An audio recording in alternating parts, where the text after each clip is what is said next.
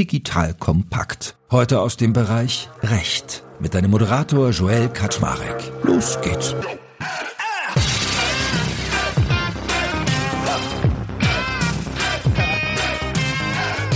Hallo Leute, mein Name ist Joel Kaczmarek. Ich bin der Geschäftsführer von Digital Kompakt und heute habe ich wieder die liebe Karin Arnold zu Gast. Die kennt ihr schon, die war nämlich schon mal bei uns im Podcast. Sie hat nämlich eine ganz tolle Kanzlei namens Arnold Anwälte und ist nicht nur die Notarin des Vertrauens von mir, sondern auch eine ganz tolle Mediatorin.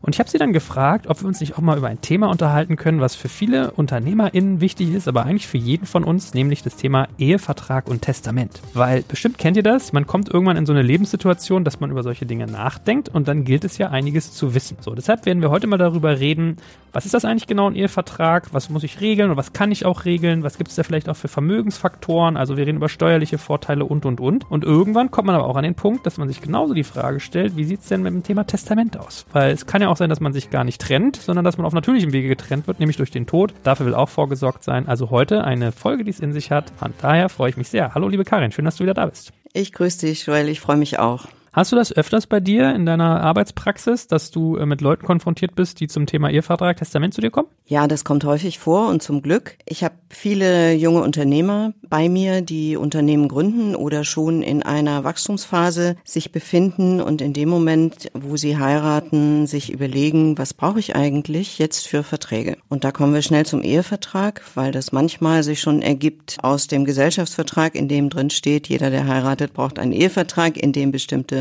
Vorkehrungen getroffen werden. Und manchmal auch daraus, dass die Eltern schon sagen, also wenn ihr heiratet, müsst ihr einen Ehevertrag machen, denn ihr wisst ja, ihr bekommt von uns mal Vermögen und das soll in geregelten Bahnen weitergegeben werden können. Und manchmal auch aus ganz eigenem Interesse. Und das finde ich immer schön, weil solche Gespräche einfach interessant sind, gut verlaufen und man einen Raum öffnen kann, dass die Betroffenen, die zukünftigen Eheleute, Leute, wenn die Heirat schon vorbei ist, ihre Bedürfnisse und Erwartungen auf den Tisch legen können und wir das gemeinsam entwickeln. Also die typische Lebenssituation der Menschen, die sich dann bei dir einfinden, ist so, dass die eigentlich an dem Zeitpunkt, wenn sie über Heirat nachdenken, auch über das Thema Ehevertrag und äh, Testament beginnen, sich Gedanken zu machen. Ja. Und sag mal, wie ist so die Grundhaltung dazu? Weil ich habe immer so den Eindruck, wenn man über das Thema Ehevertrag redet, ich habe zumindest immer so diese Konnotation von so amerikanischen Serien und Filmen, wo es immer die eine Partei gibt, die superreich ist und dann die andere Partei und dann hat man irgendwie immer das Thema Fremd gehen und dann heißt es immer hier Fotos machen und wurde gegen den Ehevertrag verstoßen, dann werden die gemolken. Also es ist sehr negativ gedacht oft. Und ist es denn auch so? Also ist es in der Praxis auch so, dass wenn das Thema auf den Tisch kommt, dass alle dann mal kurz die Luft anhalten, die Stimmung wird kalt im Raum oder ist das gar nicht so? Werbung. Aufgepasst! Das Jahr 2024 ist schon voll im Gange und jetzt heißt es neue B2B-Leads gewinnen. Du möchtest deine Sales Pipeline so schnell wie möglich voll haben und deshalb empfehlen wir dir an dieser Stelle unseren Partner SalesViewer. Wer nicht weiß, was SalesViewer macht, hier eine kurze Erklärung. SalesViewer entschlüsselt Unternehmen, die deine Webseite besuchen und zeigt diese in Klarnamen an. Du siehst also ganz genau, wer eure Webseite besucht und wofür sich diese potenziellen Kundinnen interessieren. Und damit hast du ja wirklich ein mächtiges Werkzeug in den Händen, weil du diese Unternehmen dann zielgenau ansprechen und einfach zu neuen Kundinnen machen kannst. Dein Marketing und Vertrieb werden das für die B2B-Lead-Generierung feiern, sage ich dir. Und du bist damit auch in guter Gesellschaft, denn Marktführer wie Stepstone, Jochen Schweizer, Sport5 oder Avato Systems setzen bereits auf SalesViewer und generieren damit täglich neue B2B-Leads. Wie so eine Registerkasse eigentlich, wo es immer klingelt, wenn du wieder eine neue Brand identifiziert hast, die sich für dich interessiert und die du jetzt einfach pflücken kannst. Daher, wenn das für dich interessant ist, dann teste SalesViewer doch einfach mal kostenlos. Alles, was du dafür wissen möchtest, findest du unter folgender Weiterleitung: digitalkompakt.de slash salesviewer. Und wie immer verlinke ich dir das auch auf unserer Sponsorenseite unter digitalkompakt.de slash Sponsoren. Das war's mit dem Werbespot.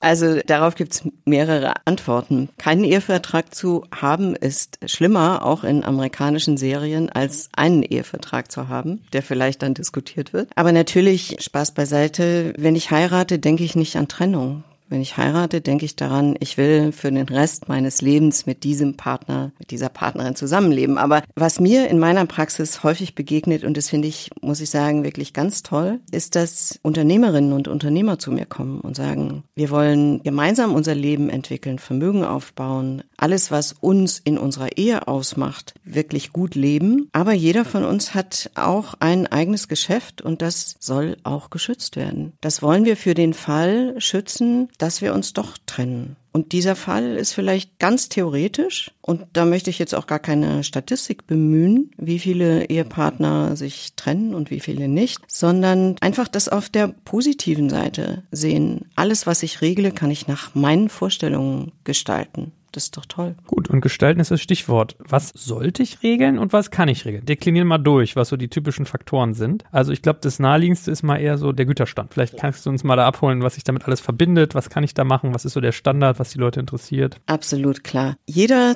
hat ein Anfangsvermögen, das ist das Vermögen, was ich am Tag meiner Eheschließung habe. Das kann ich mir aufschreiben oder ich weiß ungefähr, was ich habe. Was ich während der Ehe erwirtschafte, wird im Rahmen eines Zugewinn Ausgleichs gegebenenfalls am Ende meiner Ehe ermittelt. Also da wird verglichen, was hat der eine an Vermögenszuwachs, was hat der andere an Vermögenszuwachs bekommen seit der Heirat. Wenn sich da ein Unterschied ergibt, ist dieser Unterschied hälftig auszugleichen. Ich habe ein Unternehmen, das ist 100 wert, wenn wir heiraten und ist 1000 wert, wenn wir uns scheiden lassen. Mein Partner hat in der gleichen Zeit aber keine unternehmerische Tätigkeit entfaltet, sondern hat vielleicht nur in Anführungsstrichen zu unserem Lebensunterhalt durch seinen Angestelltengehalt beigetragen. Dann kann es sein, dass ich eben 900 als Zugewinn ermitteln muss und die Hälfte davon meinem Partner abgeben muss. Die Frage, ob und wie viel ich abgebe, wenn wir nur über Geld sprechen, ist vielleicht gar nicht so dramatisch. Dramatisch wird's aber, wenn ich sage, ich kann dir das Geld nicht geben und die Antwort ist, dann musst du mir Anteile geben an deinem Unternehmen. Und das ist, glaube ich, eine Situation, die will man vermeiden. Also überlegt man sich, nimmt man gewisse Dinge aus von diesem Zugewinn. Die gesetzliche Vorstellung kennst du, ist klar, die Zugewinngemeinschaft, die ich vorhin erklärt habe, und die kann ich modifizieren. Und das ist, das findet meistens statt, dass ich sage, ich vereinbare als Güterstand die modifizierte Zugewinngemeinschaft. Was heißt denn das, das zu modifizieren? Also normalerweise wäre es so 50-50-Split bei allem, was hinzugewonnen wird. Und wenn ich das modifiziere, wie sieht das dann aus? Also wenn ich das modifiziere, dann kann ich sagen, ausgenommen von dieser Berechnung ist mein Unternehmen. Dann kann ich weiter differenzieren und zwar die Substanz, das Surrogat, wenn ich es verkaufe, die Wertsteigerung, die Erträge und alles mögliche weitere. Das kann ich individuell gestalten. Und da sind wir an dem Punkt, wo wir ganz klar sagen müssen, darüber müssen wir sprechen. Nämlich, was braucht der andere Partner an Sicherheit auch aus diesem Teil meines Vermögens? Das ist ja wichtig. Was wollen wir gemeinsam für uns verbrauchen oder auch als Basis nehmen, um eigenes weiteres Vermögen, dann privates Vermögen zu schaffen und zu entwickeln und was bleibt auf der unternehmerischen Seite. Und an der Stelle haben wir so ein kleines Spannungsverhältnis natürlich. Ich will, dass es meiner Familie gut geht, aber ich will auch, dass mein Unternehmen stark wird und wächst. Auf der unternehmerischen Seite sage ich, ich stecke alles in mein Unternehmen, zahle mir ein geringes Gehalt. Auf der persönlichen Seite sage ich, ich möchte, dass meine Kinder auf die Privatschule gehen, ich möchte schöne Reisen machen, wir wollen ein Haus kaufen, was auch immer. Das muss ich ja auch finanzieren. Also da entsteht so eine gewisse Spannung und da tut's gut, darüber offen zu sprechen. Denn wenn ich das am Anfang definiere, dann fällt es mir leichter, da immer mal wieder drauf zu gucken und zu sagen, stimmt das noch? Wollen wir das anpassen? Wie machen wir das dann? Aber wenn ich erst 20 Jahre später drauf gucke und das Missverhältnis ist groß, dann habe ich vielleicht die Augenhöhe verloren. Und sag mal, gibt es von Gesetzes wegen so etwas wie einen Schutz, dass wenn man sich mit dem Thema dieser Modifikation des Zugewinns auseinandersetzt, dass man auch unwissende Parteien davor schützt? Weil ich sage jetzt mal so rum, fiktives Beispiel, Person A, hochgebildet, unternehmerisch aktiv, häuft große Werte an, kennt sich total aus mit den Verträgen, die da entstehen. Das ist ja auch ganz oft sowas einfach zu kennen. Ist ja nicht mal, dass man doof ist, wenn man das nicht sondern man kennt kennt es einfach nicht von der Art der Materie her. Und zweite Person kennt sowas vielleicht nicht, vielleicht niedriger Bildungsstand und wird halt alles ausgenommen. So, was ja schnell so auch so ein Gefühl von Übervorteilung haben kann, wenn man dann hinterher erst realisiert, was manche der Sachen vielleicht bedeutet haben. Gibt es da so eine Art Schutz, dass es von Gesetzes wegen meinetwegen so eine Art Regeln des Anstands gibt, dass man manche Sachen gar nicht ausschließen kann? Oder kann ich da wirklich alles definieren, was ich will? Jetzt sind wir wieder bei deiner amerikanischen Serie angekommen. Bisschen, ne? Bisschen, ja, genau. Also solche Fälle kommen in meiner Praxis eigentlich nicht vor. Okay. Aber die Antwort ist natürlich trotzdem wichtig darauf auf. Deswegen musst du dich beraten lassen. Und zwar ausführlich. Und das macht die Notarin, der Notar natürlich. Und wenn dein Beispiel wirklich so ist, wie es ist, dann erkennt man ja im Gespräch, wer schutzbedürftig ist und wer sich gut auskennt und deswegen nicht so schutzbedürftig ist. Dann ist es meine Aufgabe also, die Konsequenzen einer solchen Regelung, wenn sie so einseitig wäre, dass der eine alles hat, der andere aber mit nichts dasteht, dass man die offenlegt. Am Anfang, wenn noch keine Kinder da sind, sagen beide, na ja, klar, ich habe ein kleines Einkommen, du ein großes, was soll passieren, wir sind zusammen. Später kann das anders sein. Ich habe kein eigenes Einkommen mehr, ich kann mein Geschäft nicht entwickeln oder will mein Geschäft gar nicht entwickeln, weil ich einfach gerne nur Ehepartner bin, ja? Dann muss ich die Konsequenzen weiter vor Augen führen und entwickeln mit den Beteiligten. Und wenn das dann tatsächlich so der Wille ist, das glaube ich dann gar nicht, sondern da muss man was anderes als Kompensation dazu in den Vertrag aufnehmen, dann muss man sagen, Eheverträge unterliegen einer strengen Inhaltskontrolle und da sind wir bei Treu und Glauben, den guten Sitten. Wenn ich meinen Ehepartner in einem Ehevertrag so kneble, dass wenn es zu einer Scheidung kommt und dieser Ehevertrag vor Gericht nachgeprüft wird, wird ein Richter sagen, diese Klausel ist nicht wirksam oder schlimmstenfalls der ganze Ehevertrag ist hinfällig und nichtig. Das ist eben auch die Herausforderung bei der Gestaltung von Eheverträgen, dass man sagen muss, das, was ich heute aufschreibe und für ausgewogen und gerecht halte, ist vielleicht in zehn Jahren, wenn der Ehevertrag vor Gericht einer Kontrolle unterliegt,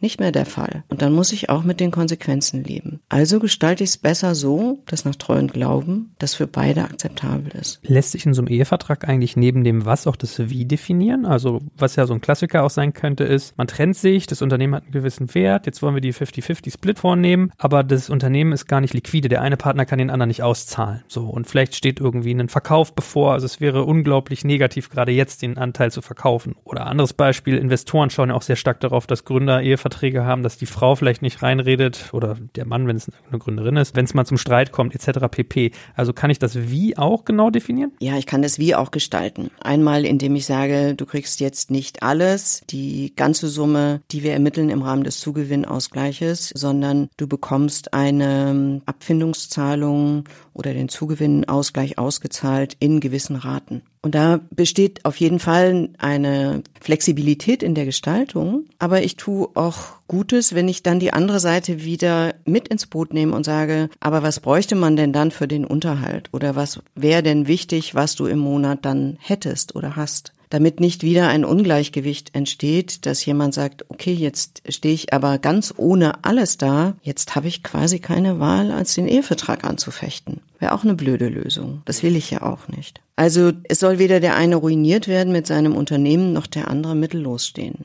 Klingt so, als wenn es gar nicht so einfach ist, was du tagtäglich da.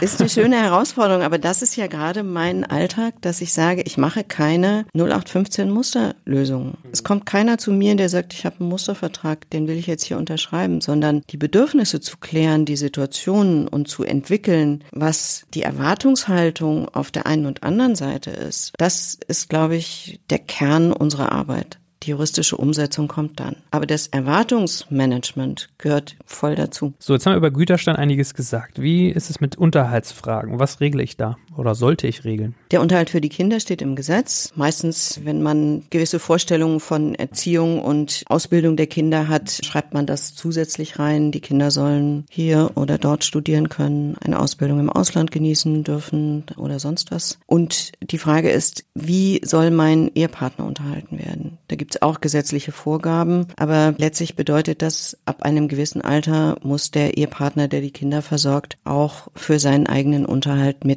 mitsorgen. Wenn ich das im Ehevertrag festlegen will, summenmäßig, dann muss ich wiederum das Bedürfnis des zu Versorgenden, der zu Versorgenden betrachten und auf der anderen Seite das unternehmerische Risiko mit einwerten. Wir leben gerade in einer Zeit, wo wir wissen, es geht nicht immer nur bergauf und bei vielen geht es auch gerade ein bisschen bergab oder stagniert oder ich habe Liquiditätsengpässe zu überwinden. Dann muss ich also auch sagen, was passiert denn, wenn ich jetzt nicht 5000 Euro im Monat an Unterhalt für meinen Ehepartner zahlen kann. Können wir dann was anderes vereinbaren? Können wir flexibel genug irgendeine Größenordnung festlegen oder wollen wir uns dann unterhalten und nach welchen Parametern? Das ist sehr individuell und deswegen kann ich dir jetzt auch gar keine Marschrichtung sagen. Es ist jedenfalls so, keiner hat Anspruch darauf, dass er den einmal erreichten Lebensstandard für immer behält. Gut, nee, ist doch auch eine sinnvolle Antwort schon gewesen, finde ich. Also genau sowas ist ja auch wichtig zu verstehen. Haben wir noch was vergessen? Also Güterstand, Unterhaltsfragen werden in so einem Vertrag geklärt. Gibt es noch Elemente? Sorgerechtssachen wahrscheinlich nicht.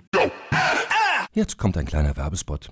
Aufgepasst! Heute gibt's Werbung in eigener Sache. Wir wollen dich nämlich besser kennenlernen, weil viele hören Woche für Woche unseren Podcast und dabei wissen wir gar nicht immer, wer genau diese Leute sind. Und natürlich wollen wir ja aber wissen, wer du bist, um unseren Inhalt auch an deinen Interessen ausrichten zu können. Und um das zu ändern, habe ich eine Umfrage vorbereitet. Dort kannst du uns erzählen, wer du bist und wofür du dich interessierst. Und was du davon hast, naja, ich meine, je besser wir dich kennen, desto besser können wir unseren Podcast an deine Bedürfnisse anpassen. Und dann spreche ich auch keine Werbung mehr für Penispuppen und Online-Casinos ein, wo dich womöglich ganz andere Dinge interessieren. Nein, kleiner Spaß und trotzdem, du tauscht fünf bis zehn Minuten deiner Zeit gegen viele Stunden noch bessere Unterhaltung und Tiefenwissen in der Digitalwirtschaft. Klingt für mich nach einer Win-Win-Situation und geh doch also daher mal auf die Seite digitalkompakt.de slash Umfrage. Fülle diese nach bestem Wissen und Gewissen aus und freue dich in Zukunft auf noch besseren Content auf Digital Kompakt. Ende der Werbung.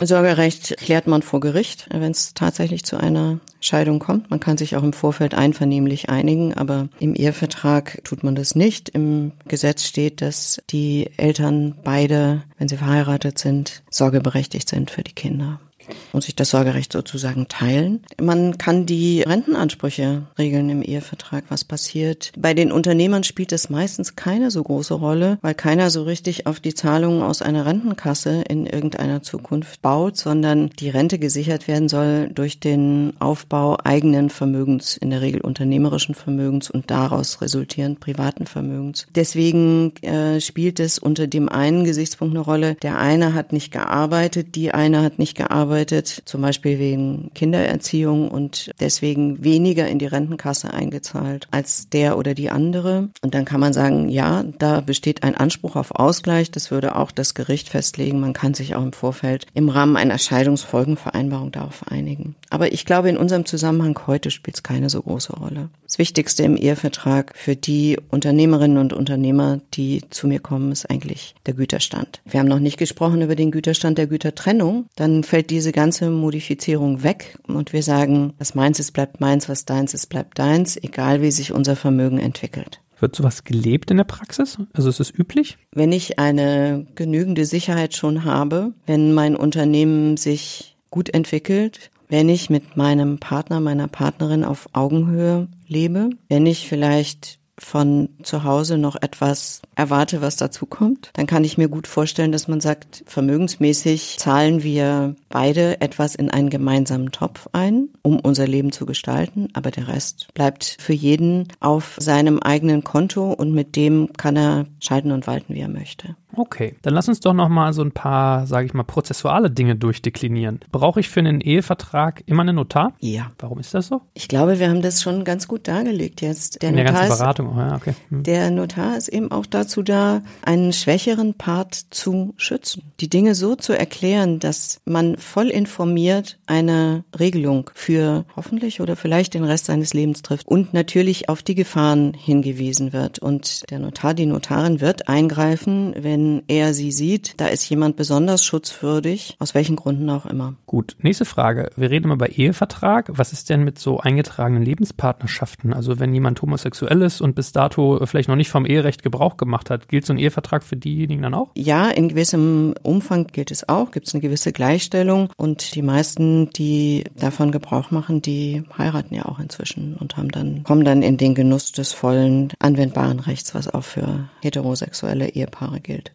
Und wie ist es mit Modifikation? Werden Eheverträge oft nochmal angepasst im Nachhinein und ist es einfach oder eher nicht? Ja, die Eheverträge werden angepasst, weil alle Verträge, die ich heute schließe, über die wir jetzt heute sprechen, zunächst mal gelten für den heutigen Tag, für das heutige, jetzige Jahr. Und mein Vermögen entwickelt sich, unsere Familie entwickelt sich. Wir werden Kinder bekommen und unsere Gedanken dazu verändern sich. Und das bedeutet auch oft, dass wir den Ehevertrag anpassen. Ich nenne nenne dir ein Beispiel vielleicht. Wir vereinbaren die modifizierte Zugewinngemeinschaft und nach einigen Jahren hat sich auf deiner Seite ganz erhebliches Vermögen angesammelt und du hast den Wunsch und wir haben das miteinander besprochen, dass wir einen Teil dieses entstandenen Zugewinns jetzt ausgleichen. Denn eigentlich ist es doch richtig zu sagen, ich überlege nicht, was tue ich am Zeitpunkt meiner Eheschließung und dann später wieder, wenn wir uns trennen oder einer von uns stirbt, sondern auf dem ganzen Weg, den wir gemeinsam gehen. Und da kann es passieren, dass ich sage, ich möchte jetzt was ausgleichen und mein Steuerberater sagt, mach das ruhig mal. Dann ändere ich meinen Ehevertrag und sage, ich möchte jetzt eine Güterstandsschaukel in Anspruch nehmen. Und dann modifiziere ich diesen gewählten Güterstand und sage, wir vereinbaren jetzt eine Gütertrennung. Wenn wir das machen, ermitteln wir zum Zeitpunkt, auf den Zeitpunkt der Gütertrennung, den entstandenen Zugewinn, schaukeln in diesen Güterstand der Gütertrennung. Der wird ausgeglichen, der Zugewinn, der bis dahin entstanden ist und errechnet wurde. Das ist steuerfrei möglich, diese Zahlung von rechts nach links. Und nach einiger Zeit schaukel ich zurück, deswegen heißt es Güterstandsschaukel, und vereinbare wieder den Güterstand der Zugewinngemeinschaft. Wieder modifiziert wahrscheinlich. So, dann was habe ich erreicht? Ich habe erreicht, dass ich den entstandenen Zugewinn einmal auszahlen konnte, ohne dass darauf Steuern fällig werden. Und das hat nicht nur das steuerliche Thema, sondern bedeutet auch, auf der anderen Seite kann mit dem Vermögen eigenes gestaltet werden. Und das darf man auch nicht unterschätzen, dass man sagt, na ja, in dem Maße, wie das gemeinsam betrachtete Vermögen, von außen gemeinsam betrachtete Vermögen wächst, kann auch der eine eigenes Vermögen weiter aufbauen. Und das finde ich, ist eigentlich eine ganz schöne Vorstellung. Da sind wir mitten beim Thema so Vermögensmanagement eigentlich über so einen Vertrag. Mhm. Also Güterstandsschaukel mal als ein Element. Wie ist das sonst, wenn ich Güter übertragen möchte? Wie darf ich das machen? In welchem Umfang, ohne es versteuern zu müssen? Ähm, ohne es versteuern zu müssen, kann ich schenken. Ich kann Vermögen übertragen an meinen Ehemann, meine Ehefrau, habe dafür in einem Zehnjahreszeitraum 500.000 Euro, die ich steuerfrei übertragen kann. Wenn ich auf meine Kinder übertragen will, dann kann ich 400.000 Euro alle zehn Jahre schenken. Und zwar jeder Ehepartner. Und ich kann auch die Kettenschenkung nutzen. Ich kann sagen, ich schenke zunächst mal meiner Ehefrau, meinem Ehemann 500.000 Euro und der schenkt dann von diesen 500.000 Euro einen Geldbetrag an die Kinder, was er vorher nicht gekonnt hätte. Aber da jeder Ehegatte 400.000 Euro Freibetrag hat in Bezug auf die Kinder, kann ich den Kindern ein gewisses Vermögen schon immer mal wieder übertragen. Und wenn ich früh anfange, dann werden meine Kinder, wenn sie erwachsen sind und ich älter werde, eigentlich schon eine gute Vermögensposition haben. Verstehe. Also kann ich meinen Kindern quasi 800.000 übertragen, wenn ich es vorher dem Partner oder der Partnerin Aha. Richtig. Guck, du kennst die guten Tricks. Sehr gut. Und was mich zum Wie nochmal interessieren würde, was passiert denn bei Verstößen? Also wo landet sozusagen der Rechtsstreit, wenn gegen die, die Klauseln oder Inhalte eines Ehevertrags verstoßen wird? Das merke ich ja in der Regel gar nicht. Also das wird zum Thema im Rahmen einer Diskussion über eine Scheidung, im Rahmen einer Diskussion über entstandenen Zugewinn. Aber wenn ich das anfange zu diskutieren, läuft es ja auf eine Trennung, Scheidung hinaus. Gut. So, und jetzt haben wir viel darüber geredet, wie es ist, wenn man verheiratet ist und was man dann alles regelt. Und jetzt haben wir ja eingangs schon gesagt, es kann ja auch sein, dass einen nicht quasi der Staat wieder oder die Kirche scheidet, sondern manchmal auch das Leben. So sprich, das Thema Testament ist auch nicht so weit weg, wenn wir über solche Regelungen nachdenken. Machst du das immer in Kombination? Also wenn jemand zu dir kommt und sich mit dem Thema auseinandersetzt, dass du dann immer sagst, denk das mit? Das liegt so nah und das liegt auf der Hand. Das mache ich immer mit. Ja. Und das ist natürlich auch eine Situation, dass ein 40-jähriger Unternehmer sagt, na, ich sterbe ja morgen nicht. Darum geht's aber gar nicht. Wenn ich Gesellschafter einer Gesellschaft bin, steht wahrscheinlich schon eine Klausel in meinem Gesellschaftsvertrag. Ich muss regeln, wenn ich mich scheiden lasse, aber wenn ich sterbe, muss ich auch regeln. Wer wird Erbe, wer darf Erbe werden, werden die Anteile eingezogen, was weiß ich, was das Richtige ist im Unternehmenssinn. Also muss ich mir eine Vorstellung davon machen, soll meine Frau, mein Mann, meine Kinder, sollen die das Unternehmen erben? Wer managt das denn? Wer hat die Kenntnisse? Brauche ich jemanden, der das tut? Macht das ein verbleibender Gesellschafter? Wer macht das? In der Regel setze ich einen Testamentsvollstrecker ein, der die Kenntnisse und Erfahrungen und Fähigkeiten besitzt, das zu tun und ich schreibe auf, in welchem Sinne ich das gerne möchte. Also habe ich ein Unternehmen, was gute Dividenden abwirft und was im Wert steigern, sich steigern wird über die Jahre, dann möchte ich vielleicht, dass meine Familie davon auf Dauer weiter profitiert. Oder wäre es richtig, weil die Unternehmensentwicklung so stark mit meiner Person verbunden ist, dass ich sage, dann soll das Unternehmen bestmöglich verkauft werden. Auch diesen Verkaufsprozess müsste jemand Professionelles begleiten können. Auch das könnte der Testamentsvollstrecker oder die Testamentsvollstreckerin leisten. Und das ist einfach wichtig, weil wir alle wissen und wir haben es leider alle in unserem Leben schon erfahren, dass wir rechts und links Freunde verlieren, die mit 45 Jahren tot umfallen. Und auch da ist es so, wenn ich nichts regel, ist das auch eine Regelung und meistens die schlechteste Regelung. Also mache ich ein jedenfalls rudimentäres Testament, in dem für mich heute die wichtigsten Dinge stehen. Und auch das gucke ich alle paar Jahre wieder an, weil sich mein Vermögen verändert hat, meine Vermögenssituation wahrscheinlich komplexer geworden ist, unter Umständen ich eine Familie gegründet habe und so weiter.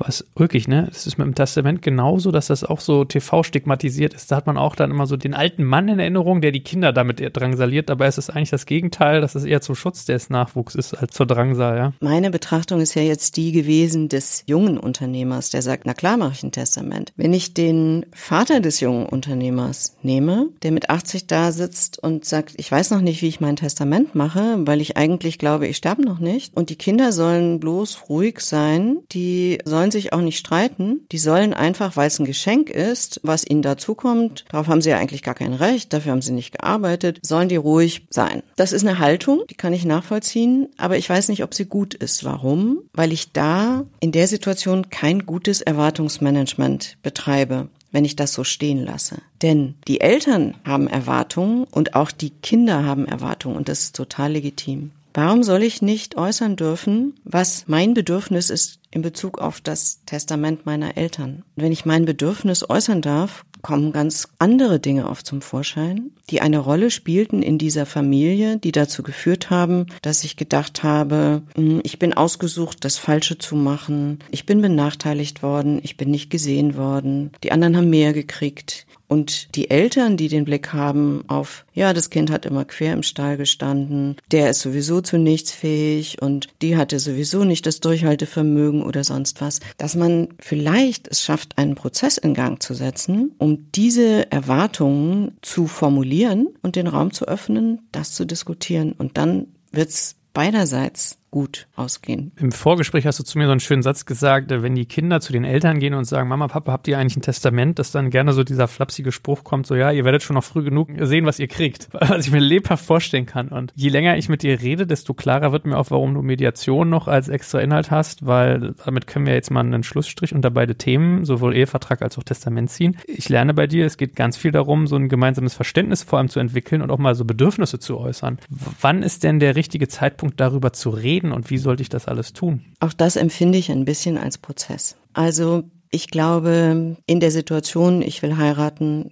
rede ich vorher oder nachher in einem engen zeitlichen Zusammenhang mit meinem Partner. Dann kommt relativ bald die erste Diskussion zum Testament. Wenn sie nicht sowieso meine Eltern schon angestoßen haben, indem sie sagen, du bekommst was von uns, du musst jetzt Ehevertrag machen, Testament, damit alles in dieser Linie bleibt. Schwieriger sind die Fragen, gehe ich auf meine Eltern zu? Wann gehe ich auf meine Eltern zu? Das haben wir gerade schon so ein bisschen angerissen. Die Situation kann man sich vorstellen. Sonntagnachmittag nach dem gemeinsamen Mittagessen. Du, was stellt ihr euch eigentlich vor? Und die Antwort ist du, wie kommst du dazu, mich zu fragen? Wart's doch ab. Schwierig ist auch die Frage, wann binde ich eigentlich meine Kinder ein? zu der Frage, ich habe ein komplexes Vermögen, ich möchte mit meinen Kindern gerne entwickeln, ob die sich dafür interessieren an der einen oder anderen Stelle eine Rolle zu spielen. Das sind komplexe Prozesse. Und da kann ich dir jetzt nicht sagen, mach das mit zwölf ist zu jung, mit 16 ist vielleicht auch zu jung, aber wenn deine Kinder kommen und fragen, versuch ein Gespräch darüber anzu fangen, was vielleicht nicht dazu führt, dass Kinder in einem sehr frühen Stadium erfahren, was an Vermögen da ist, aber dass du einen Prozess in Gang setzen kannst, dass jeder entsprechend seinen Leidenschaften entwickeln kann für sich, was er gerne mal tun möchte. Wenn du mich fragst, was steht in so Testamenten eigentlich drin, dann steht da häufig drin, na, die Kinder, mit denen diskutieren wir, wenn sie 20 sind, die kriegen aber erst was in die Hände, wenn sie 25 sind und ganz die Verfügung bekommen sie dann erst, wenn sie 30 sind oder älter, je nachdem. Also da gibt's ganz viele Wege, das zu entwickeln. Können wir sicher ein anderes Mal machen. Da gibt's viele Möglichkeiten. In jedem Fall ist es ein Prozess. Jetzt kommt ein kleiner Werbespot. Aufgepasst! Wusstest du, dass HR-Teams heutzutage mit mehr Aufgaben denn je konfrontiert sind? In der aktuellen Studie HR Trends, die Zukunft der Personalarbeit 2024 von Sage, wurden HR-Teams aus sieben verschiedenen Ländern und über 20 Branchen befragt, um top aktuelle Insights in der Entwicklung des Personalwesens zu geben. Sage entwickelt HR-Tools und Software für dein Unternehmen, um Lohnabrechnungen, Personalmanagement, Buchhaltung und mehr zu vereinfachen. So, und die Studie von Sage zeigt unter anderem, dass ganze 91 Prozent der HR-Teams angeben, dass ihre Arbeit Arbeitsbelastung im letzten Jahr zugenommen hat, aber gleichzeitig glauben 79 Prozent der Befragten, dass Automatisierung ihre Prozesse zukünftig verbessern und Zeit sparen kann. Ebenfalls spielt auch KI eine große Rolle. Derzeit nutzen etwa ein Drittel bereits Chatbots wie ChatGPT in ihren Prozessen und circa drei Viertel der PersonalleiterInnen sind sich bereits sicher, dass KI die Arbeitsweise im HR revolutionieren wird. Du merkst, die Studie ist vollgepackt mit Statistiken, überraschenden Erkenntnissen und Tipps für HR-Führungskräfte, die vorankommen wollen und zeigt eine Momentaufnahme der sich stetig wandelnden Rolle von HR heute. Am besten schaust du dir die Studie HR-Trends, die Zukunft der Personalarbeit 2024 selbst an. Unter digitalkompakt.de slash Sage, S-A-G-E, kannst du sie dir komplett kostenlos herunterladen. Und wie immer findest du alle Infos auch auf unserer Sponsorenseite unter digitalkompakt.de slash Sponsoren. Werbung Ende. Ich wollte gerade sagen, ich nehme mir mit, wir machen mal eine Folge über Mediation, du und ich als nächstes. Ne? Großartig, freue ich mich drauf. Sehr gut. Haben wir was vergessen beim Thema Ehevertrag oder Testament? Ich glaube, dass wir beim Thema Testament vielleicht noch einmal einen kurzen Schlenker machen zu den minderjährigen Kindern wichtig. Auch deswegen ist ein Testament wichtig, Sorgerechtsverfügungen für minderjährige Kinder aufzuschreiben, in denen ich festlegen kann, wer wird, wenn ich sterbe, an meiner Stelle der Vormund meiner Kinder. Wenn ich nichts aufschreibe, entscheiden die Gerichte darüber, das Familiengericht, gegebenenfalls das Betreuungsgericht. Das Familiengericht bestellt einen Vormund, einen Betreuer, einen Ergänzungspfleger für die Kinder etc. Das bedeutet zugleich, dass derjenige oder diejenige Person Einfluss nimmt auf die Verfügung über das Vermögen, was das Kind erbt, wenn ich sterbe. Und wenn ich dieses Vermögen nicht in einer geschlossenen Struktur aufbewahre, dann redet oft der Ergänzungspfleger auf eine Art und Weise mit, die mir nicht gefällt, weil ich dann nicht mehr frei bin, also der überlebende Ehegatte nicht mehr frei ist, das überlebende Elternteil, in der Gestaltung dieses Vermögens. Und deswegen sollte man das besser regeln. Ganz wichtig. Und dann kommt man auch dazu, dass man sich überlegt, wie bündel ich mein Vermögen eigentlich? In welcher Struktur bringe ich das unter, damit das geschützt ist von Eingriffen Dritter? Auch ein interessantes Thema. Das, beziehungsweise was ich auch gerade noch überlege, wir haben bis dato das Testament immer in Verbindung mit dem Ehevertrag gesehen. Wenn ich ein Testament habe, ohne verheiratet zu sein, ist das ja auch nochmal wichtig, weil wahrscheinlich normale Partner anders behandelt werden als Eheleute, oder? Tja, dann stelle ich mir immer so vor, ähm, wir leben seit 20 Jahren zusammen, sind aber nicht verheiratet, ich habe kein Testament, dann erbst du nichts, dann erben meine Eltern. Wenn ich Kinder habe, dann erben auch die Kinder, aber die Eltern erben eben auch mit unter Umständen. Und das sind so äh, Dinge, die man anders vermutet, aber da muss man sich einfach mal beraten lassen. Sag mal, wie ist es? Man hört ja immer so diese Geschichten, dass wenn Testamente vollstreckt werden, dass dann gerne mal die, der geistige Zustand des äh, Testamentsverfassenden hinterfragt wird, ja, damit man das anfechten kann. Also wie ist die Anfechtbarkeit von Testamenten? Da muss ich sagen, spielt es eine große Rolle, ob das Testament handschriftlich gemacht wurde oder notariell. Das notarielle Testament liefert den Anscheinsbeweis dafür, dass sich der Notar, die Notarin überzeugt hat von der Geschäftsfähigkeit des Testierenden. Wenn der sehr alt ist, gebrechlich ist, in ärztlicher Behandlung ist, kann man das ähm, unterlegen durch eine ärztliche Bescheinigung. Aber im Testament eines Notars steht immer drin, überzeugte sich von der Geschäftsfähigkeit durch ausführliche Gespräche etc. Und das ist auf jeden Fall ein Vorteil der, des notariellen Testaments, muss man sagen. Das wird weniger angezweifelt. Ich habe notarielle Testamente erlebt, die, weil sie für die Kernfamilie unangenehme Auswirkungen hatten, angefochten wurden. Aber ich habe kein einziges Testament, was ich verfasst habe, erlebt, was tatsächlich, wo die Anfechtung durchgegangen wäre. Und das ist wichtig, was wir, um jetzt ein letztes Mal auf die amerikanische Serie zu kommen, auf dem Totenbett ein Testament oder eine Vollmacht auszustellen, kommt in der Regel glücklicherweise nicht vor. Es kommt aber mal vor, dass man das in Pflegeheimen macht oder bei Personen, die halt schon gebrechlich sind. Aber auch das ist, glaube ich, ein Appell daran, Testamente möglichst früh zu machen, wenn man in seiner geistigen und körperlichen Kraft ist. Gut, also ich nehme heute zwei Dinge im Wesentlichen mit. Zum einen, nichts zu regeln ist schlechter als etwas zu regeln, auch wenn der Weg dann vielleicht manchmal unangenehm ist, emotional. Und es geht vielfach darum, wirklich einfach mal ein gemeinsames Verständnis zu entwickeln und über Bedürfnisse zu reden, was man ja gar nicht erstmal so denkt, wenn man über das Thema regelt. Das fühlt sich mal an wie so nach Blaupause, ich fühle was aus, aber nein, ist es gar nicht. Ja, schön, liebe Karin. Also, du hast jetzt schon die nächste Einladung, ist dir klar, zum Thema Mediation für heute. Ich freue mich drauf. Vielen Dank und hoffentlich äh, ja, folgen viele Menschen deinem Aufruf, hier sich über sowas Gedanken zu machen. Danke dir. Danke dir sehr. Danke fürs Zuhören beim Digital Kompakt Podcast. Du merkst, hier ziehst du massig Wissen für dich und dein Unternehmen heraus.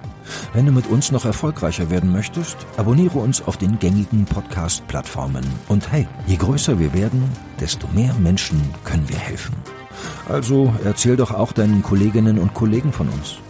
Bis zum nächsten Mal.